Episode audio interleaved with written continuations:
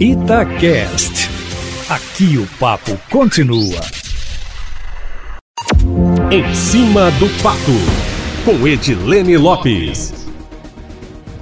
Hoje é o Dia da Consciência Negra e traz uma oportunidade perfeita para debatermos a ausência de negros em determinados espaços da sociedade. Nós, negros, raramente estamos nos espaços de poder e de tomada de decisão. Ou não estamos presentes, ou somos minoria, por exemplo, nas casas legislativas, nos secretariados, nos comandos de governo, nas direções de empresas e em lugares afins.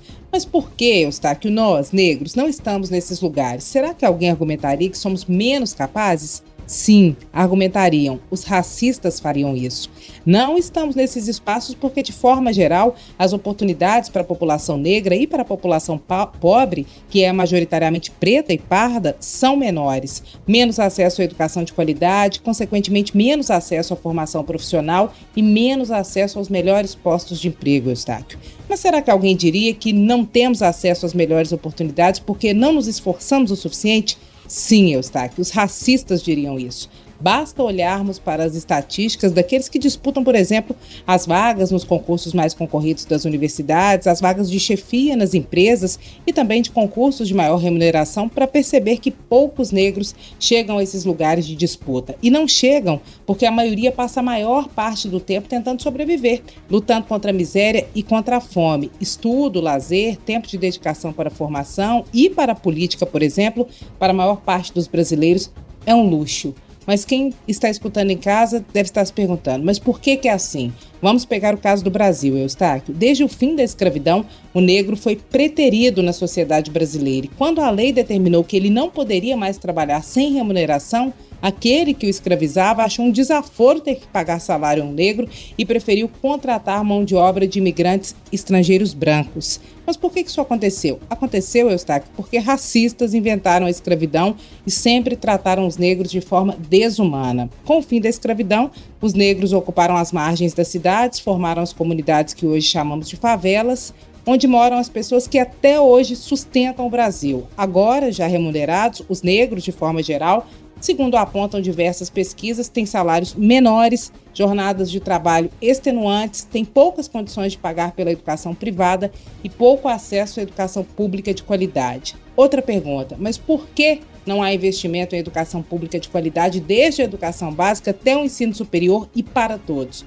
Essa é uma resposta difícil e complexa, Eustáquio, mas há de se pensar que grande parte da classe política no Brasil, não todos, porque há exceções e são muitas, é formada por pessoas ligadas a grandes grupos econômicos que pagam pouco e lucram muito. Claro que não são todos, Há muita gente na política, há grandes empresários interessados e trabalhando muito por um mundo melhor e mais justo, um Brasil mais justo também. Mas é um raciocínio que não podemos deixar de fazer. Quanto mais gente na pobreza, mais gente aceitando qualquer condição de trabalho. A manutenção da pobreza e do racismo estrutural andam juntos no Brasil e precisam, Eustáquio, ser combatidos. O racismo vive, mas a luta contra ele também. E eis aqui, meu amigo, uma combatente.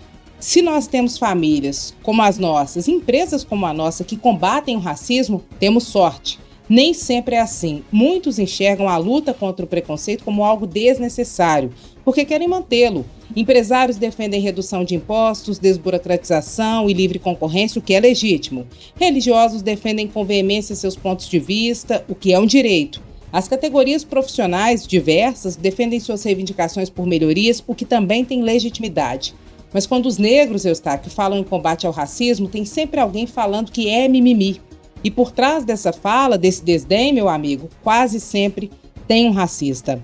É papel de cada um de nós combater o racismo dentro e fora de nós mesmos.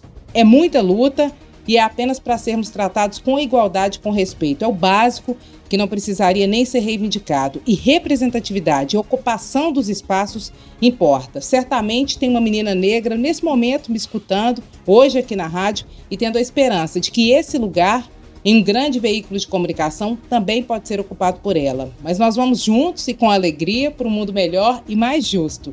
Todas as vidas importam, vidas negras importam, e a cantora Elza Soares está aí para nos lembrar que, apesar de a realidade ser dura, a resistência é uma marca do povo negro no Brasil e no mundo, meu amigo. Na segunda-feira, eu volto, sempre em primeira mão e em cima do fato.